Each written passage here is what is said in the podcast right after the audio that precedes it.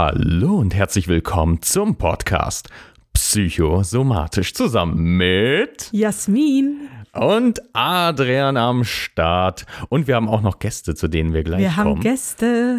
Oh ja, und zwar ganz besondere Gäste, die auch übrigens selbst einen Podcast haben, den ich auch zurzeit höre. Echt ein wunderbarer, wunderbares Stück. Jasmin, wie geht's dir? Sehr gut. Und dir? Wunderbar. Ehrlich gesagt will ich auch gar nicht äh, warten, weil wir super interessante Themen haben, zu denen wir einiges stellen können. Und ich hoffe natürlich, dass ihr einiges mitnehmen könnt, vor allem da wir auch es mit zwei Geschlechtern zu tun haben, was ja auch. Stimmt, So. das hatten Ja. wir noch gar nicht. nee, hatten wir noch gar nicht, ne? Sonst immer nur ein Geschlecht. Ausgleich. Ausgleich, total. Diesmal kein Testosteron-Boost und Ja. auch nicht das andere. Okay. Dann sind wir mal gespannt. Okay, wunderbar. Ich sag mal die Namen. Es sind Julia und Erik vom Podcast Planet Powerlifting. Julia und Erik, ich würde euch das Wort übergeben und gerne würden wir einmal kurz hören, ganz kurz zusammengefasst, wer seid ihr, was macht ihr und warum macht ihr es?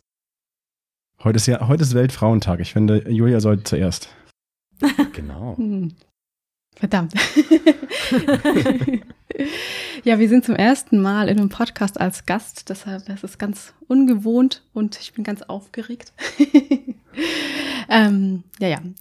Nichtsdestotrotz, also ich bin Julia, ich bin 31 Jahre alt. Ich mache beruflich überhaupt nichts mit Sport, mache aber privat Kraft-3-Kampf und seit fast einem Jahr laufe ich auch nebenher als Ausgleich und mein Ziel ist, einen Halbmarathon zu laufen. Der Elevator Pitch. Ich bin Erik und ich bin ebenfalls 31 Jahre alt. Da muss ich immer kurz überlegen. Mache auch schon sehr, sehr lange Kraftsport. Bodybuilding am Anfang, jetzt Powerlifting, schon, ich glaube, fast zehn Jahre. Man munkelt, wir haben uns dadurch auch kennengelernt. und natürlich machen wir, wie du schon so schön angekündigt hast, den Podcast Planet Powerlifting. Ach ja. der sich, wie man es nicht anders erwarten könnte, um, Powerlifting dreht. Die schönste Sportart der ganzen Welt. Naja, nicht nur um Powerlifting, allgemein auch um Kraftsport und eben auch Ernährung. Und damit geht unsere Episode los. Da hätte ich übrigens direkt eine Frage, weil ich glaube, also Jasmin und ich, wir haben schon öfter über Kraftsport auch gesprochen. Wir haben auch eine extra Episode dazu gemacht, warum Kraftsport so toll ist, Ja. auch auf psychischem Sinne. Und wir haben auch kurz angeschnitten verschiedene Kraftsportarten. Und jetzt haben wir es wirklich ganz speziell mit zwei Menschen zu tun, sowohl Männlein als auch Weiblein, die Kraft 3 Kampf bzw. Powerlifting machen. Könnt ihr vielleicht in euren eigenen Worten kurz beschreiben, was das für eine Sportart ist und warum ihr sie macht? Jetzt fange ich mal an. Powerlifting oder auch Kraft-3-Kampf genannt, da steckt es eigentlich schon drin, was es ist. Es ist eine Sportart im Kraftsport und es gibt in dieser Sportart drei Disziplinen, zumindest wenn man den Wettkampf betrachtet. Es gibt Kniebeuge, Bankdrücken und Kreuzheben.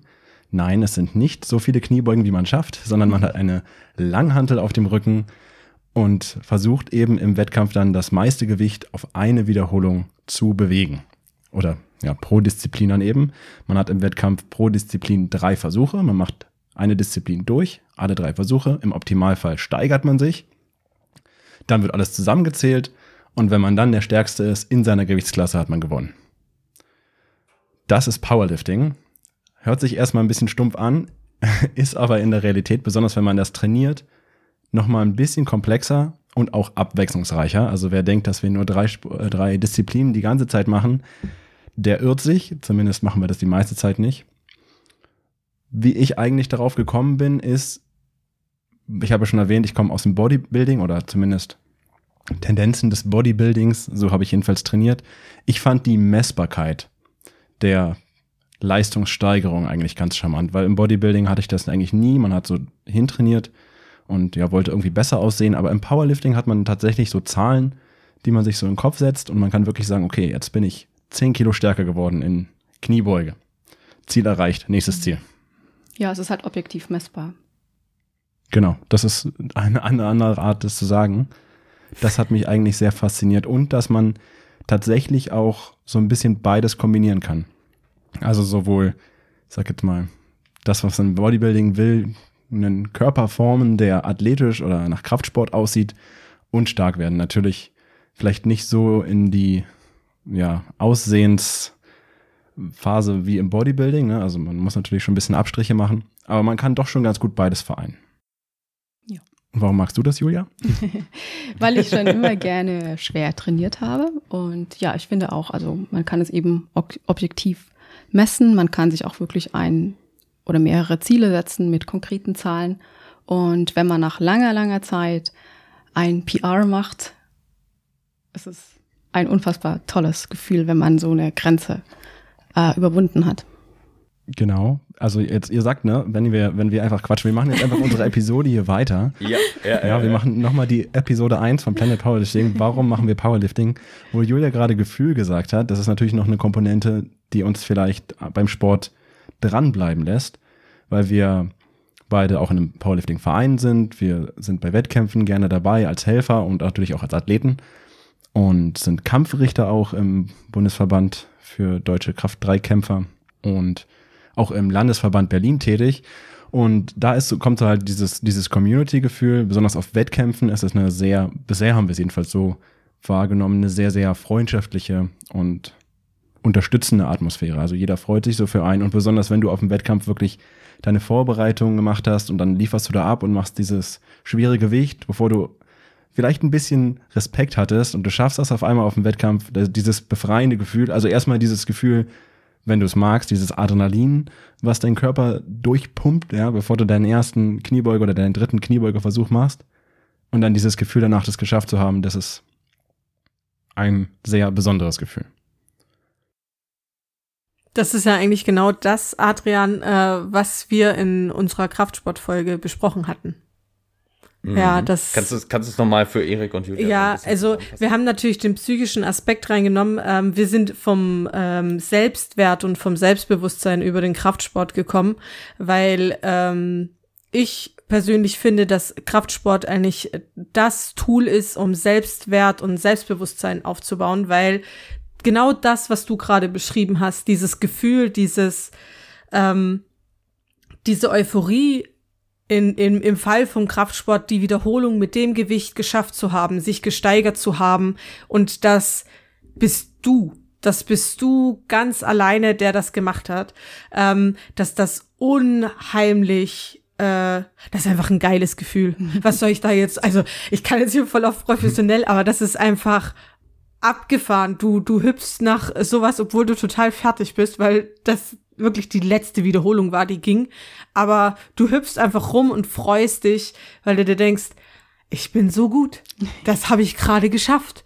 Ja, und ähm, ich, ich kenne keine andere, kein, kein, keinen anderen Bereich, in dem du das so hast. Mhm. So. Vor allem, was ich total interessant finde, Julia, du hattest jetzt gesagt, dass du schon immer schwer trainiert hast. Wie kann man sich das vorstellen? Also hast du schon in jungen Jahren schwer trainiert, auch KDK? Nee, also jetzt könnte man ja diskutieren, was junge Jahre heißt.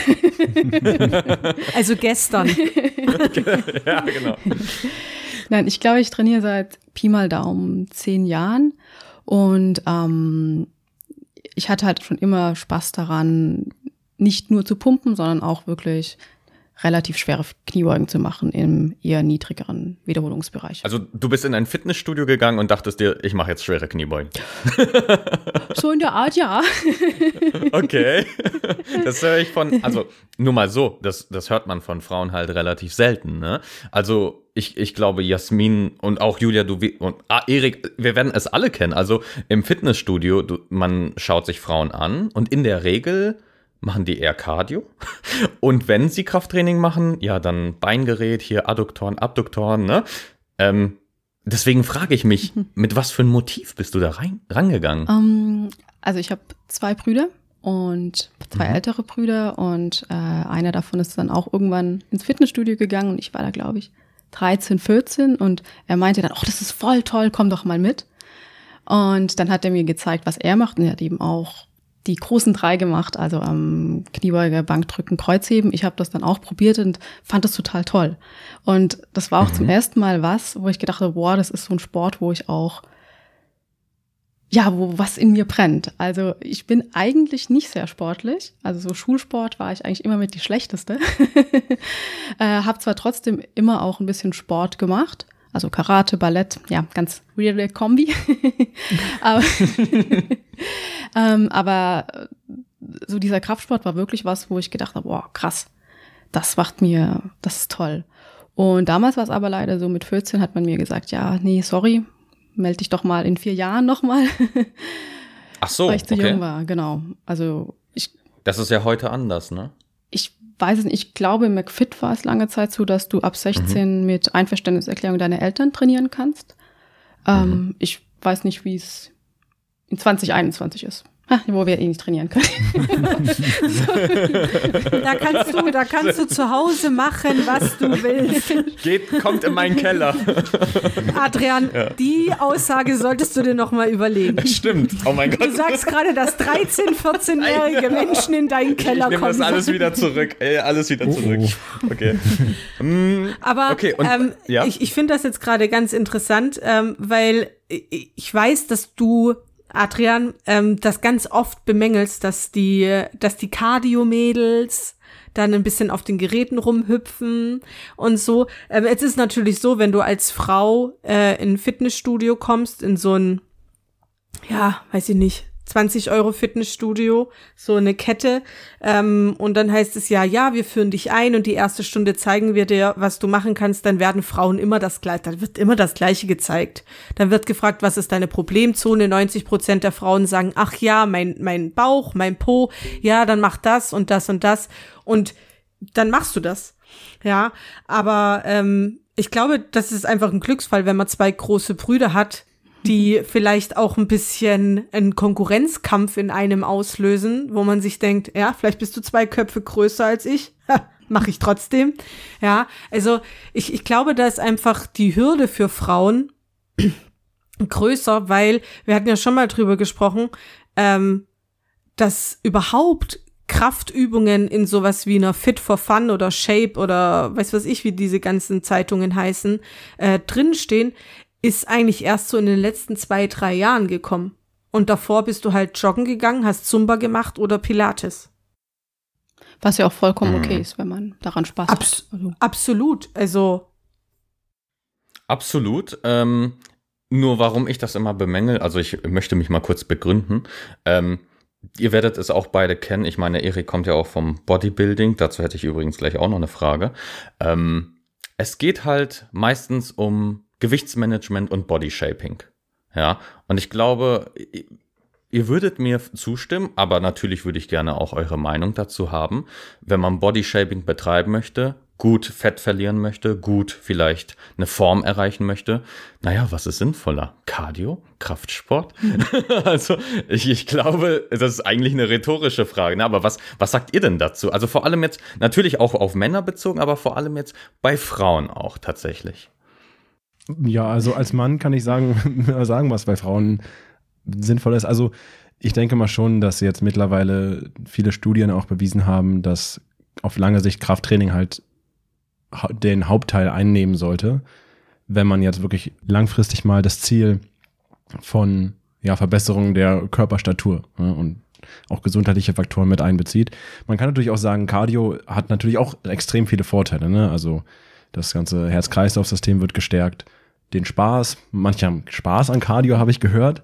Ja, den kann man natürlich auch nicht außen vor lassen. Aber klar, also Krafttraining sollte schon, wenn man im Gym ist, zumindest wenn man, wenn man jetzt den Spaß so außen vor lässt, den Hauptteil ausmachen. Ne? Aber ich meine, wenn du jetzt sagst, okay, du gehst jetzt dahin und, und sagen wir mal, du kennst jetzt alle Vorteile von Krafttraining. Ja? Du weißt jetzt, was es deinem Körper bringt und was es dir auch langfristig für, für deine Statur bringt. Aber du sagst einfach, ich habe Bock, 80 Prozent meiner Zeit im Gym zu laufen und 20 Prozent mache ich das Grundlagentraining, was ich halt brauche. Ne? Weiß ich nicht, ob man der Person dann sagt, nee, mach die 60 Prozent Krafttraining oder 70 Prozent und 30 Prozent Cardio, weil das ist Optimum.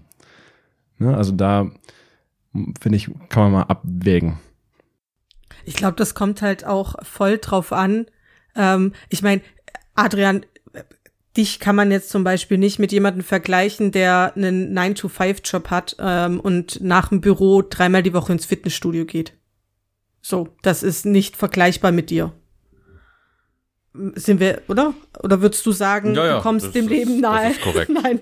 So. Nein, nein, nein, nein. Ähm, ich, äh, Und ja. äh, da muss man vielleicht auch die Unterschiede ein bisschen ziehen. Also, ähm, und aus, aus eigener Erfahrung, ähm, ich, ich glaube schon, dass dieser, und das sind reine Vorurteile am Ende des Tages, aber dieser Kraftsportbereich, der so hinten im Fitnessstudio Mhm. angesiedelt ist, wo diesen ganzen starken, großen Männer komische Töne von sich geben, so diesen Eindruck hat man ja.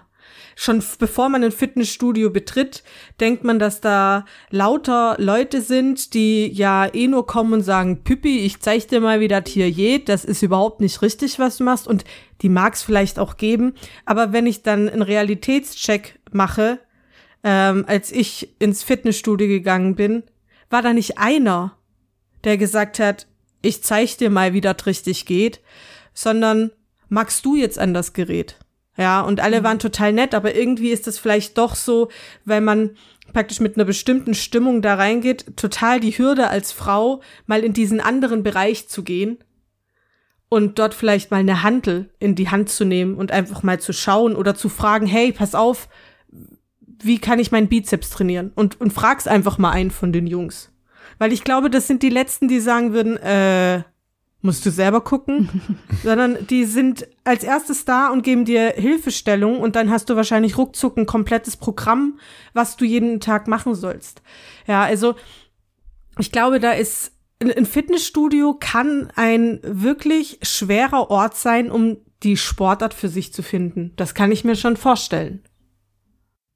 Ja. Hm. Mhm. Was ich auch noch hinzufügen wollte, ich glaube, darauf woll- wollte Adrian auch so ein kleines bisschen hinaus, ist natürlich, sagen wir mal, du hast jetzt einen Bürojob, wie ganz viele Leute, ich auch, und du machst jetzt nur Cardio-Training und niemals irgendwie, ja, Training, was deinen unteren Rücken zum Beispiel stärkt oder deine Rückenmuskulatur, dann wirst du wahrscheinlich sehr bald in jüngeren Jahren, so jung wie wir sind, ne, so um die 30, wirst du wahrscheinlich Rückenschmerzen kriegen ne, weil du immer so eine Haltung hast. Und da hilft dir Cardio herzlich wenig. Also wenn du die ganze Zeit dann läufst, vielleicht auch noch mit einer Haltung, die dich auch eher nach vorne treibt und du machst nie irgendwas, was deinen Rücken stärkt und deine Muskulatur wesentlich zurückzieht, dann ja, solltest du vielleicht von deinem Spaß und dieser Spaßmentalität auch mal abweichen und sagen, okay, wenn ich nicht mit Rückenschmerzen leben will, dann sollte ich schon mehr Krafttraining in meinen Alltag einbauen. Ne? Ja, Mhm. das wäre auch ein Punkt, den ich anführen würde. Also ähm, ich habe das auch schon mitbekommen, jetzt wo doch ja die meisten im Homeoffice sitzen und die Alltagsbewegung so gefühlt bei Null ist, dass sich einige Kollegen, die auch Pi mal Daumen in meinem Alter sind, gesagt haben, ja, oh, sie haben Rückenschmerzen oder der Nacken tut weh. Und sie haben dann selber den Schluss gezogen, naja, wahrscheinlich, weil ich mich nicht bewege. Und ich glaube, ja, wenn es mit 30 schon so ist, finde ich das relativ krass. Und ich würde da auch sagen, okay, da muss man, da ist es wirklich für die Gesundheit sinnvoll, ähm, Kraft aufzubauen, Muskulatur aufzubauen. Man muss ja nicht, also ne, geht nicht darum, dicken Bizeps zu haben, aber dass man einfach die gesundheitliche äh, Staturform ähm, aufrechterhält. Hm. Mhm. Genau, also ähm, absolut richtig, Erik, was du gemeint hattest. Äh, darauf wollte ich so ein bisschen hinaus. Das heißt natürlich nicht, dass ich Cardio verteufel. Ganz im Gegenteil. Ähm, ich poste es zwar sehr selten auf Instagram und Co., aber ich mache zurzeit tatsächlich dreimal in der Woche Cardio-Training, auch eben fürs Herz-Kreislauf-System. Vor allem Corona-bedingt, weil man eben so wenig rauskommt. Ne? Ähm, ich spüre es ganz stark. Ich habe in meiner Tätigkeit sonst, also so von Kunde zu Kunde, eigentlich immer meine 20.000 bis 30.000 Schritte gesammelt. Die habe ich jetzt gar nicht. Ich bin jetzt so bei 3.000. ich gehe jetzt so mit dem Hund spazieren, sammle so meine 3.000, 4.000 Schritte und dann baller ich halt den Rest äh, mit meinem Ergometer weg zu Hause. Ne? Da, das ist natürlich jetzt auch ein Riesenvorteil, dass ich so ein Ding habe. Sonst würde ich halt auch irgendwie laufen gehen oder so. Muss aber zugeben, dass ich Laufen nicht so gerne mag. ja, ähm, absolut. Jetzt habt ihr natürlich solche Punkte aufgezählt, wie zum Beispiel ähm, Haltung, Schmerzen und Co. Da ist natürlich immer super interessant, ähm, um das nur zu ergänzen ähm, oder ein Klischee aufzugreifen. Vielleicht kennt ihr diese Memes, dass man ähm, dann so einen Kraftsportler sieht. Dieser Kraftsportler macht Kreuzheben und das macht er ja sehr häufig. Und dann so, ist das nicht schlecht für den Rücken? Mhm. Kennt ihr dieses Meme, wo da diese äh, zwei, zwei Typen sich fragen? Also der eine, ist das schlecht für den Rücken? Und der steht da so total vorgebeugt und der andere so total aufrecht. also der Kraftsportler. und man sich so fragt, okay, was läuft hier eigentlich verkehrt? Ähm, dazu vielleicht, also bevor ihr dazu was sagt, äh, könnt ihr mal sagen, bezüglich des Kreuzhebens, das ist ja eine Disziplin vom KDK, wie viel habt ihr denn als PR, als Personal Record? Ich finde es übrigens gut, dass du nach Kreuzheben fragst und nicht nach Bankdrücken zuerst. Bankdrücken können wir auch auslassen von, meinen, von mir aus. das ist auch so ein Klischee, weil immer jeder fragt, wie viel man beim Bankdrücken äh, stemmt. Ne? Ja, ich finde die Kreuzhebefrage nicht so gut. Das ist meine schlechteste Disziplin.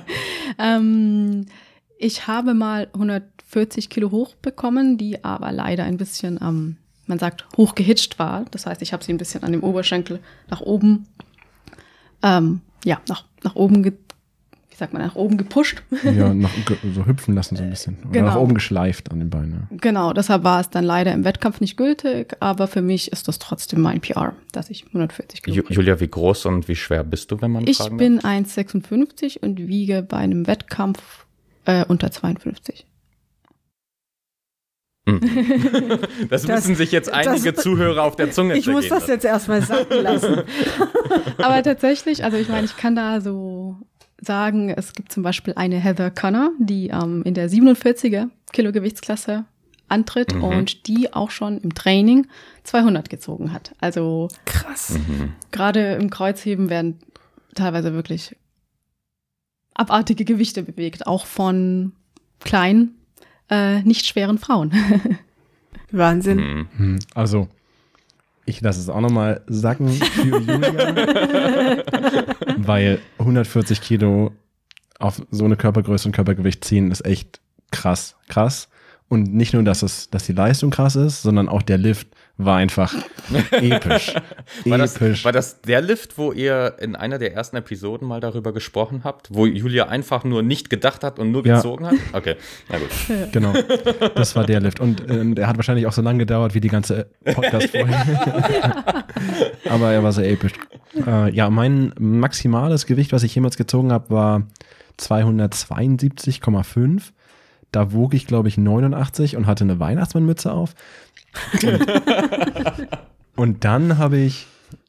Und das, man muss ja dazu auch sagen, da waren wir noch nicht zusammen und ich glaube, Erik wollte mich einfach damit impressen. Oh. True. ja, ja, ich, danach, danach hatten wir ein Date. Ja, und, stimmt. Und ich war übelst fertig. War es das Gewicht? War es das Gewicht oder die Mütze? Ich, ich glaube, Beides. und im Wettkampf, das war auch, beim gleichen Wettkampf war das letztes, nee, vorletztes Jahr. Ja, 2019. vorletztes Jahr, 2019, mhm. war ich in der 83 Kilo Gewichtsklasse und habe 270 nochmal gezogen und habe mich bei 280 Kilo reichlich doof angestellt. Aber 270 Kilo bin ich auch ganz zufrieden mit. Ja. Ordentlich. Und Erik, wie groß und schwer? Äh, ach so, da hast du ja gesagt. Ja, groß, ja. groß bin ich, äh, ja, kommt auch noch wer fragt. Ich bin 1,80, aber eigentlich 1,78. okay. Das Gewicht bewegt sich zwischen 74 und 93. Ja. Oh ja, ich bin notorischer Gewichtsklassenspringer, aber ich habe jetzt geschworen, es nicht mehr zu tun. Ja, das ist übrigens auch so ein Thema. Ich ähm, wollte da auch fast überleiten. Oder Jasmin, hast du noch eine Zwischenfrage? Nein, danke. Denn ihr habt ja über Gewichtsklassen gesprochen. Und das ist ja tatsächlich etwas Interessantes, weil KDK eben zu einer Sportart gehört, wo man sich teilweise wirklich systematisch darauf vorbereitet, in einer Gewichtsklasse vielleicht da was mehr zu reißen oder halt man futtert mehr und geht in eine größere Gewichtsklasse, schwerere, mhm. ähm, muss aber damit rechnen, dass man viel, viel, viel mehr Leistung erbringen muss. Ähm, und das ist ja total, also das ist auf vielerlei Hinsicht jetzt interessant. Vor allem, also wie ist das? Wie habt ihr euch entschieden für eine Gewichtsklasse? Wie macht ihr das? Wie handelt ihr das mit der Ernährung? Und wie macht ihr das vor allem psychisch? Ich meine, letzten Endes ist das auch irgendwo belastend. Also ich weiß ja nicht, ähm, ob ihr euch da aushungert oder ausgehungert habt ähm, oder teilweise versucht habt, einmal zu überfressen. Wie, könnt ihr dazu was sagen? Ja, also ähm, mein Gewicht hat sich lange Zeit so von Natur aus, sage ich mal, bei 58 Kilo eingependelt. Und dann war es für mich halt sinnvoll, äh, bei meinem ersten BVDK-Wettkampf in die 57er zu gehen. Weil ich gedacht habe, okay, ein Kilo, das sollte kein Problem sein. Im Endeffekt war ich dann bei meinem ersten Wettkampf, habe ich mich mit 54,4 eingewogen, war also viel zu leicht und mhm. habe dann den Entschluss gefasst, okay, dann kann ich ja auch in die 52er gehen. Und was ich mache ist, also ja, ich wiege jetzt mehr, ich wiege jetzt mehr als 52 Kilo. Und äh, sobald die Wettkampfvorbereitung beginnt, ist da auch eine kleine Diät mit dabei. Also ich mache, ich fahre kein riesiges Kaloriendefizit, keine Crash-Diät irgendwie zwei Wochen vorher, sondern plane so sechs bis acht Wochen ein und ja, ich esse dann immer noch so um die 1800 Kalorien, was ja nicht wenig ist. Äh, wie viel verbrauchst danke, du normalerweise? Danke. Hast du das gehört, Adrian? Ja. Sorry, ich muss da kurz. Ja. Hast du das gehört? 1800 Kilokalorien sind nicht wenig, Adrian. Das ist nicht wenig. ich möchte das, das nur mal, möchte es nur kurz festhalten. Habe ich das jemals behauptet? Das ist, Adrian, Lass uns das einfach festhalten. Julia, Julia, ähm, Julia, wenn du, alles gut, wenn du alles gut. dein Gewicht steigerst, also sagen wir, du, du achtest jetzt nicht darauf, irgendwie Gewichtsklassen, sondern du hattest bestimmt schon Phasen, wo du einfach gegessen hast nach Lust und Laune und Gewicht gesteigert hast, ne? Ähm, weißt du, wie viel du da ungefähr an Kalorien zuführst? Ähm, du meinst, als ich so Pi mal Daumen 58 noch gewogen habe? Mhm, zum Beispiel. Ähm, oh, viel. Äh, das waren be bestimmt so um die 2600. Mhm. Uh. Nochmal deine Körpergröße. weil 56. genau, weil das, das müssen wir einfach mal so festhalten. Das ist krass. Das, das müssen wir wirklich festhalten. Also klar, natürlich, es gibt genetische Faktoren, die das Ganze beeinflussen, aber es kann normal sein, so viel zu essen, als, ich sag mal, etwas kleinere Frau. Und ich würde das auch stark bevorzugen, wenn viele Frauen mehr essen würden. Ja. Das liegt einfach daran, worüber wir schon öfter gesprochen haben. Auch als ihr eben das Thema angesprochen habt mit Cardio. Ähm, ich weiß nicht, ob ihr dieses Phänomen kennt, wahrscheinlich schon. Äh, dieses Skinny Fat äh, Phänomen. Da machen mhm. viele Leute halt Cardio ähm, nach der Büroarbeit beispielsweise, um sich zu bewegen, um Sport zu machen, nach der WHO-Empfehlung. Verbrauchen aber unheimlich wenig Kalorien per se, ähm, weil sie schon grundlegend wenig Muskelmasse haben, weil sie eben keinen Kraftsport machen. Und dann noch in einem sehr starken Kalorien Kaloriendefizit sind. Und was passiert hormonell? Hormonell Cortisol wird ausgeschüttet. Dann versucht der Körper möglichst effizient Fett anzulagern. Das ist ganz häufig das viszerale Fett, äh, was zusätzlich noch diese ungünstigen Faktoren äh, begünstigt, also auch auf hormoneller Ebene. Und dann haben wir ähm, sowohl Männer als auch Frauen, die essen deutlich unter ihrem Gesamtumsatz, haben eine unheimlich hohe Fettanlagerung, auch Wasseranlagerung. Und ja, Muskulatur ist im Prinzip gar nicht da. Ne? Also das würde man auch mit einem DEXA-Scan sehen. Äh, das, ist, hm. das ist so ein Massenphänomen geworden. Also super viele Klienten, die ich betreut habe, ähm, haben dieses Phänomen. Da muss, da versuche ich immer so ein bisschen darauf zu sensibilisieren, weil das einfach, da gibt es super viele Paper zu, dass äh, solche Menschen zum Beispiel auch gefährdet sind für Typ 2 Diabetes mellitus. Ja, ja. Mhm. gerade die Fetteinlagerung. Ja, äh, genau. Erik, wolltest du noch was ergänzen? Ich, ich wollte noch sehr gerne was ergänzen. Ja. Und zwar ähm, eben sind wir gar nicht auf Jasmins Punkt eingegangen, auf die Frauen, die sich in das Gym trauen und diese, diese Langhantelecke sehen. Ich möchte noch mal eine Lanze brechen für Powerlifting. Ja, es ist nicht nur sich in Wettkämpfe rein ja, hypen ne, und irgendwie Gewichtsklassen wechseln, sondern es kann auch ohne Wettkämpfe ein ganz wunderbarer Sport sein. Und wie man auch oft als, als so Vorurteil hat natürlich, ist, sobald man schwer trainiert, sieht man aus wie der Hulk, auch als Frau. Ne? Und mhm. gerade bei kleineren und leichteren Athletinnen äh, sieht man auch, dass sie zum Teil, ja, ich sag mal, sehr, sehr zierlich aussehen. Oder wenn man jetzt das Gewicht auf der Bühne sieht oder auf der Plattform, denkt man nicht, dass solche Personen da jetzt rausgelaufen kommen mhm. und dieses Gewicht heben oder beugen. Ja. Und da sieht man auch einfach, dass ja, wenn du normal trainierst und auch auf Kraft trainierst, auch schwer trainierst, verwandelst du dich auch als Frau nicht sofort in Hulk. Ne? Klar gibt es sicherlich genetische Ausreißer, die auch als Frau vielleicht ein bisschen mehr Muskeln aufbauen, aber dann hast du eigentlich auch von vornherein schon einen entsprechenden Körperbau, würde ich mal so sagen. Also du verwandelst dich jetzt nicht von eine, einer sehr zierlichen Person auf einmal in eine total muskulöse Person. Absolut. Darüber haben wir auch schon mal gesprochen, Adrian, dass das äh, gerade im Kraftsportbereich, also ich habe ja bis zu meiner Schwangerschaft Kraftsport gemacht und ich wurde breiter. Also optisch, ja. Ähm, ganz normal. Ich, äh, ich bin 1,77 groß. Ich habe ein breiteres Kreuz schon von Natur aus. Ich bin keine zierliche kleine Frau. Es wäre ziemlich komisch gewesen, wenn ich mehr Muskulatur kriege und dadurch kleiner und schmaler werde. Ja, aber ähm, dieses dieses Bild, was es so gibt von Frauen, die Kraftsport machen, ist in meinen Augen immer viel extremer als von Männern. Wir hatten da schon mal drüber gesprochen, dass im, äh, wenn wir jetzt wirklich vom Bodybuilding sprechen, beispielsweise, ja, sowohl Männer als auch Frauen in ein krasses Extrem gehen, dass sie auch im Alltag nicht halten können. Ja, und ähm, wenn man sich aber ich finde, wenn man Frauen, wenn man mal in den Genuss kommt, Frauen anzuschauen, die Kraftsport regelmäßig machen, und da finde ich, ist es fast schon egal, in welcher Disziplin, sieht man einfach, dass die sehr schön definiert sind. Ja, und dass das überhaupt nicht dieses, dieses bullige Image hat. Also, wenn ich so in der Sportwelt gucke, ich weiß zum Beispiel, dass es gibt eine Wrestlerin, die ist extrem breit. Die sieht extrem bullig und breit aus. Die Frau ist, glaube ich, aber 1,89. Also da kommt auch wieder die Genetik dazu. Und im Wrestling solltest du auch so ausschauen. Ja, also deswegen, ähm, ich, ich glaube, das ist immer so das, was wir sehen. Also wenn wir jetzt über Fitness-Influencer sprechen, so die gängigen, wo dann halt auch die, die anscheinend selbst gedrehten Sportvideos nachgemacht werden und du guckst dir diese Frau an und denkst dir, das kann nicht stimmen. Das, das kann nicht funktionieren. Rein anatomisch ist das nicht möglich. Das, was sie uns erzählt, ist nicht so umsetzbar. Das macht sie nicht.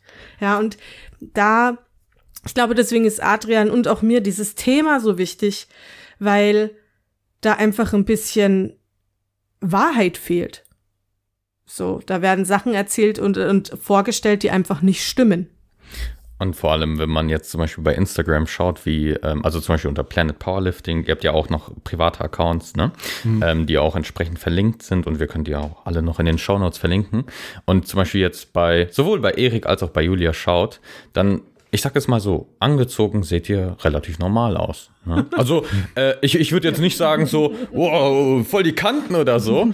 Ähm, Genau, also das ist ja total im Kontrast zu dem typischen Bodybuilder, der vor allem gerade in der Massephase ist, ne? Weil jeder weiß auch, ähm, wenn die dann in der, in der Stage sind, also wo die ein KFA von beim Mann jetzt zum Beispiel unter, unter 6% haben, dann mhm. sehen die auch im Shirt schon relativ schmal aus. Ne? Das, ist, das ist einfach so gegeben.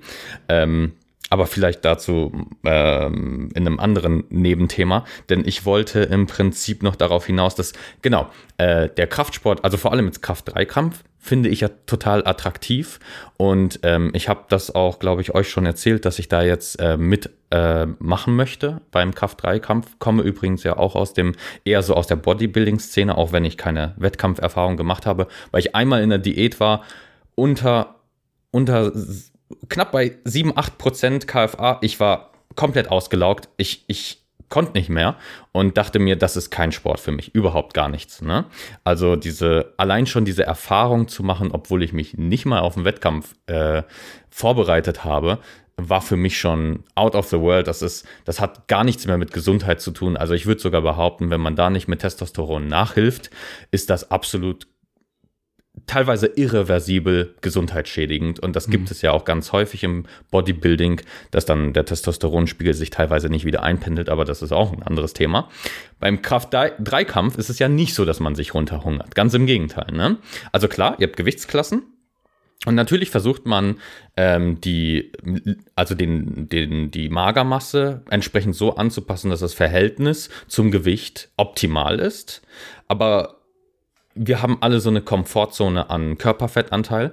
Und beim Kraft-3-Kampf ist es ja grundlegend so, dass man versucht, einen Körperfettanteil zu erzielen, wo man sich ja noch sehr, sehr gut fühlt, also sehr leistungsfähig. Mhm. Und das ist ja deutlich über beim Mann jetzt über 10, 12 Prozent in der Regel. In der Regel. Es gibt ja auch genetische Ausreißer.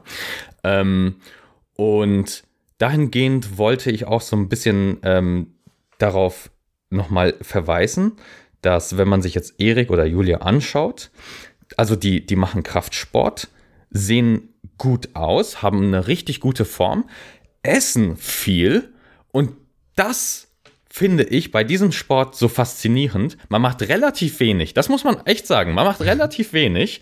Man macht vielleicht hier so seine Grundübung einmal, maximal zweimal in der Woche und sonst vielleicht ein anderes Training, aber man könnte es bei den Grundübungen belassen. Und man könnte sagen, ich mache dreimal in der Woche Training, rein theoretisch. Wenn man jetzt nicht unbedingt in den Wettkampf möchte, kann man das auf jeden Fall machen und hat im Prinzip das wirklich das, den Genuss, super viel zu essen. Oder würdet ihr, also würdet ihr das bestätigen oder bin nur ich in diesem? ja, pass auf, ich habe ja. hab da ein paar lustige Geschichten. Erstmal ja, möchte, ja. Ich, möchte ich ganz kurz sagen, mit der Leistungsfähigkeit und wenig Gewicht, ja. Also Julia hatte schon angedeutet, ich bin in Gewichtsklassen von 93 bis 74 Kilogramm. Mhm. Also eigentlich in der 83 Kilogramm. Dann gibt es natürlich so Leute, die wollen optimieren. Ne? Und ich bin so eine Person und ich denke mir, okay, was passiert denn, wenn ich in der 74 Kilo Klasse antrete? Also mache ich halt eine Diät. Was nicht wirklich runterhungern war, dazu erzähle ich gleich noch was, aber es war schon hart, besonders auf den letzten Metern. Und Julia ist ja mit mir gereist zur deutschen Meisterschaft, da hatte ich diese Idee. Und ich habe gemerkt, dass es unter 78, 77 Kilo nicht mehr wirklich meine Komfortzone war. Mhm.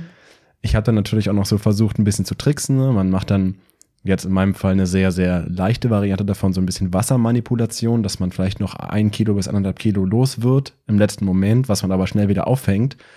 Aber einfach dieser krasse Gewichtsverlust vorher und das wenig Essen und ein wenig Trinken, was eigentlich gar nicht so viel gebracht hat, weil ich war unter, sogar noch unter dieser Grenze, hat mich halt so hart aus dem Leben gekegelt, das glaubst du gar nicht. Also meine, besonders in den letzten Trainingswochen, das ist auch schon passiert, aber am Wettkampftag, meine Kniebeuge war ein Desaster. Ich habe eigentlich mit einem Gewicht geöffnet, wo ich dachte, das ist, nee, geendet sogar. Also ich habe zwei gefailt und meinen ersten Versuch nur geschafft.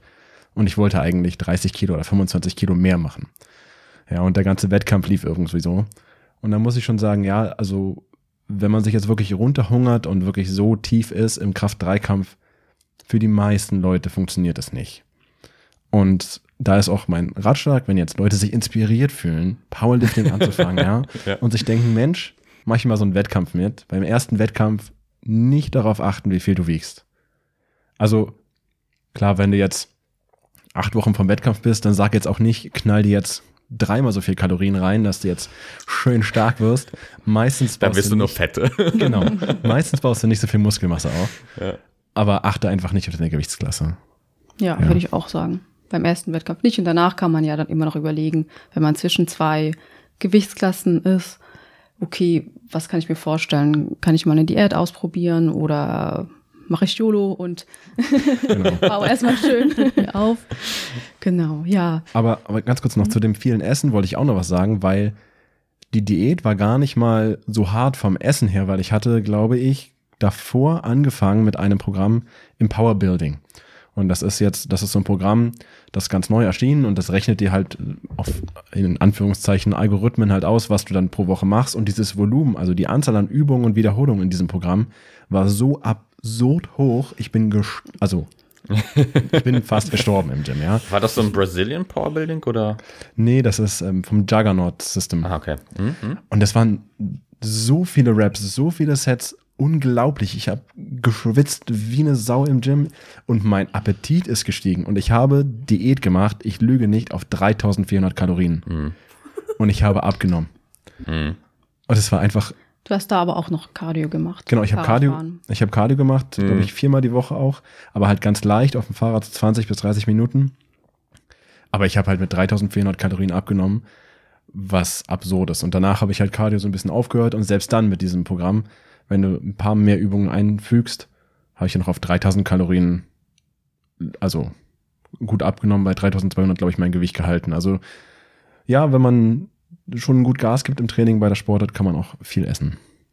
Wobei ich auch sagen würde, dass Powerbuilding halt kein klassisches Powerlifting-Programm ist. Eben weil du hohe Wiederholungszahlen hast. Du hast Giant Sets und so ein Klischee Powerlifting-Plan sagt, okay, mach vielleicht fünf Sätze Kniebeugen, dafür brauchst du eine Stunde.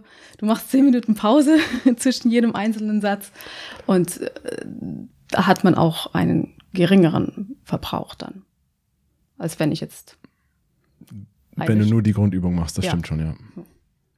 Erik, wie sah es denn aus, als du dieses harte Programm gemacht hast? Äh, psychisch, wie ging es dir da? Weil du warst in einem Defizit, hast mega viel Volumen gehabt. Hast du überhaupt gut regenerieren können? Wie war dein Schlaf? Das geht eigentlich alles immer. Also, sag mal, bis auf die letzten Wochen, dann war das Training wirklich sehr, sehr anstrengend. Wir sind dann auch noch morgens gegangen um 6 Uhr, als das Gym aufgemacht hat. also da waren mehrere Faktoren, die richtig Spaß gemacht haben. Nee, es ging eigentlich alles ganz gut. Auch gut geschlafen habe ich, regeneriert habe ich eigentlich auch ordentlich, weil ich natürlich auch mit äh, ja, so vielen Jahren Erfahrung so ein bisschen einschätzen kann, ob ich jetzt mal vielleicht einen Satz oder eine Übung weglasse. Ja, habe ich meistens nicht gemacht, weil ich dann doch schon sehr ehrgeizig bin. Aber manchmal habe ich es halt weggelassen, wenn ich merke, okay, ich komme mit der Regeneration nicht hinterher.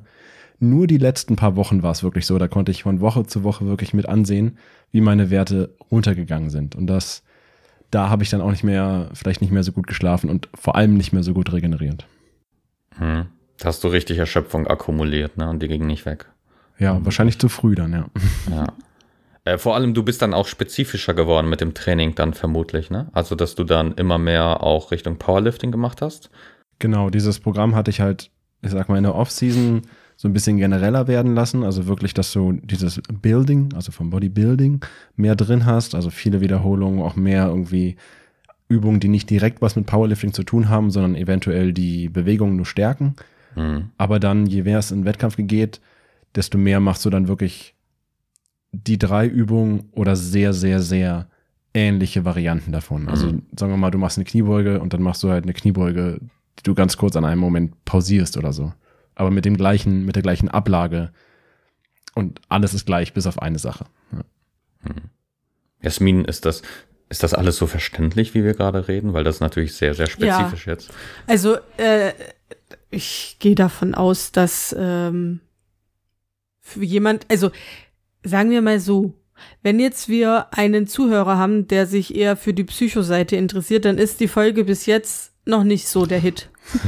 so, aber ähm, es ist total toll, sich auch auf neue Sachen einzulassen. Und ich bin ja in dem, äh, ich habe noch nie von der ganzen Sache gehört und ich äh, finde, das ist sehr interessant, bin von den Kalorienzahlen geplättet.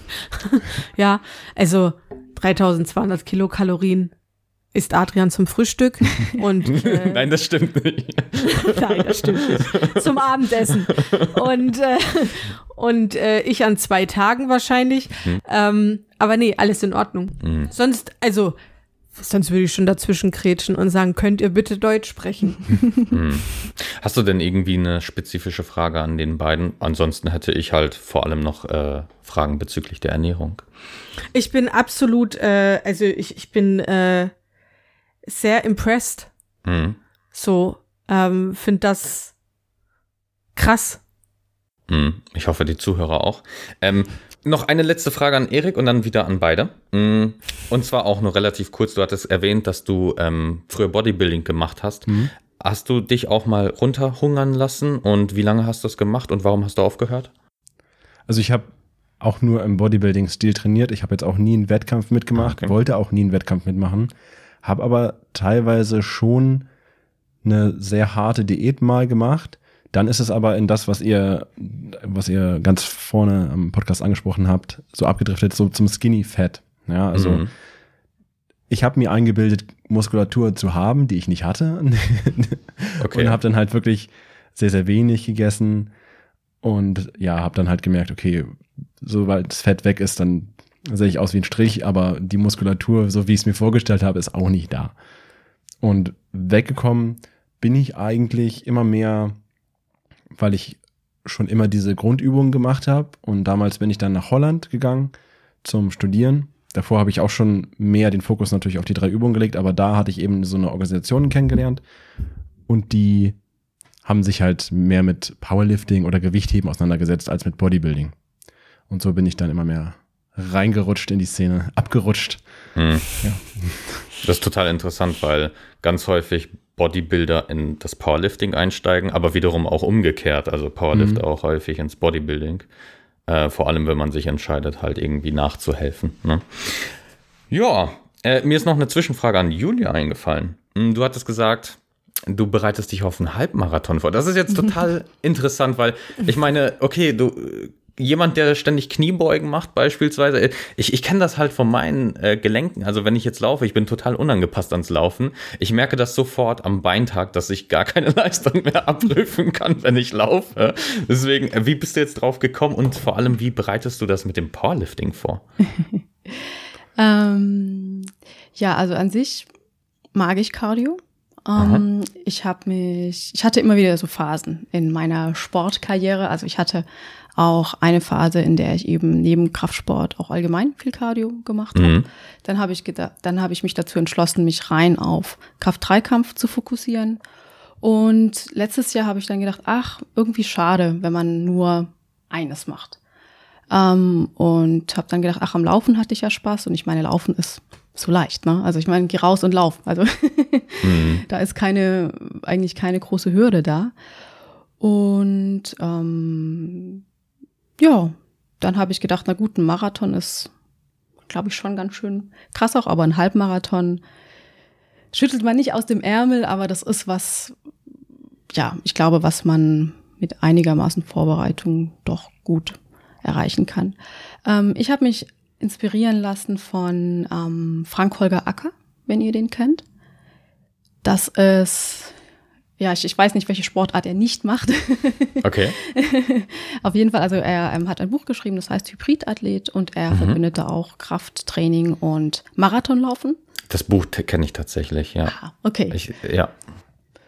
Genau, und also, ja, er kombiniert das halt und mhm. hat auch die Vor- und Nachteile aufgezählt, denn natürlich, ne, ich meine, mein volles Potenzial im Kraft-3-Kampf werde ich nur dann entfalten können, wenn ich mich wirklich ganz darauf konzentriere. Ähm, aber da ja momentan zumindest wir beide eh nicht so Powerlifting trainieren können, wie wir wollen, sondern halt mhm. zu Hause ähm, ja mehr oder weniger ein Pumptraining machen, äh, finde ich das auch ganz cool, äh, da nebenher neue Ziele setzen. Ne? Genau, ja, könnte man sagen. Ja, das Und ist auch so ein. Äh, sorry, ja. ich wollte dich nicht unterbrechen. Auch, ja, genau. Ich wollte nur noch sagen, ähm, also meine Halbmarathon-Vorbereitung mache ich auch nach dem Buch Hybridathlet. Mhm. Zumindest bezüglich des Laufens. Äh, ja, wie er das da geschrieben hat, sind zwei Laufeinheiten die Woche, also auch was, was man relativ gut einbinden kann. Mhm. Um sozusagen noch ein psychisches Thema hier einzuwerfen. Weil wir haben in unserer letzten, also die, die jetzt zuletzt rauskam, die Podcast-Episode, das wird jetzt schon ein paar hinten sein. Covid-19 und Psyche, das ist die Folge. äh, haben wir auch darüber gesprochen, wegen des Sports an sich oder Bewegung im Alltag und neue Zielsetzung. Ne? Also hört da mal rein, ne, Jasmin. ähm, weil es einfach total wichtig ist, einfach auch situationsbedingt neue Ziele zu setzen, um entsprechend mit der Situation klarzukommen, so wie ich mir auch neue Ziele gesetzt habe. Naja, und Jasmin, okay. Jasmin hat gedacht, ich werde schwanger.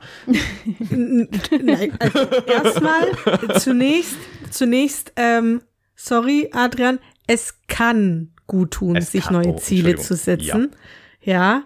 Wenn nicht, ist das auch okay. Und du kannst nicht immer sowas reinhauen. Du möchtest die Erfahrung machen, wie es ist, schwanger zu sein, weil dir meine Berichte nicht detailliert genug sind. Was ich nicht so ganz verstehe. Ich würde an, an deiner Stelle würde ich darauf verzichten. Ja. Mehr sage ich nicht. Also ich weiß nicht, wie Erik das sieht, aber ähm, ich grundsätzlich würde schon gerne eine richtige Schwangerschaft mal simulieren. Also jetzt nicht nur mit so Elektroden, sondern richtig so ein Kind im Bauch. Du möchtest Gastritis, Sodbrennen, Übelkeit, Kopfweh, Haarausfall, das möchtest du. Ich, ich will es doch nur ich einmal glaub, erfahren. Ja, aber Adrian, da kannst du dich bei so einer medizinischen Studie anmelden für irgendein abgefahrenes Medikament. Da gibt es bestimmt dieselben Nebenwirkungen. Weißt du, es gibt auch so einen ehemaligen Gouverneur von Kalifornien. ja, ja. Ich meine, der hat damit Erfahrung, wie man als Mann tatsächlich einen Babybauch bekommt. Der musste mal ich weiß jetzt nicht Danke. mehr, wie er heißt. Aber Junior heißt der Film. Danke. Ist das der weil, Film, den du mir geschickt hast? Ja. Ach so. Ja, weil die Sache ist, ich bin ein bisschen älter als ihr. Ich bin 33. Und Adrian ist. Hey, psch, ich bin 14. Wow. Und Adrian ist halt zwölf. Ja. Nein, aber Adrian ist einfach viel, viel jünger. Also ich glaube, Adrian wusste gar nicht, dass Arnold Schwarzenegger neben Ja. Terminator noch andere Filme Doch, gedreht das hat. wusste ich. Nur ich kannte den Film nicht, den mir Jasmin zugeschickt hat. Und ehrlich gesagt Genau. muss ich mir den echt mal geben. Also jetzt, wo. Aber dann brauchst du. Äh, puh, viel Spaß. Ja, wir driften ab, ne? Ähm, genau. So viel dazu. Ich hatte tatsächlich jetzt eine Ernährungsfrage. Go for it. Nämlich, ähm, ja, ihr macht doch Kraftsport. Äh, wie macht ihr das mit dem Eiweiß? Ballert ihr nur Eiweiß zu euch? 100 Prozent? 3000 Kilokalorien Eiweiß? Na klar, was sonst? also bei Erik ist es ja schwierig als Veganer, ne?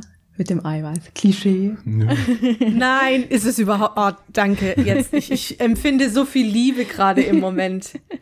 Ja, ich bin auch Veganerin und das ist überhaupt nicht so schwer. Also es kommt auch auf die Jahreszeit an. Ne? Also wenn Herbst ist und das ganze Laub gefallen ist, dann findet man halt viel schneller Essen auf der Straße ja. Wenn jetzt Winter ist, das war eine harte Zeit, da ist einfach nichts Ja. mehr dran. So eine Stöcke schmecken halt auch drei Monate lang nicht so geil. Tanzapfen. So ein schön Tanzapfen vom Feuer. Ja. Das kannst du nicht. Ja, um nochmal den Ernst dieser Frage zurückzukehren, zum Ernst dieser Frage zurückzukehren. Also, Das war's mit dem ersten Teil vom zweiteiligen Podcast-Interview mit Julia und Erik. Du willst hören, wie Erik auch vegan auf seinen Eiweißbedarf kommt? Und wie sich Julia ernährt? Dann schalte nächste Woche rein für Teil 2.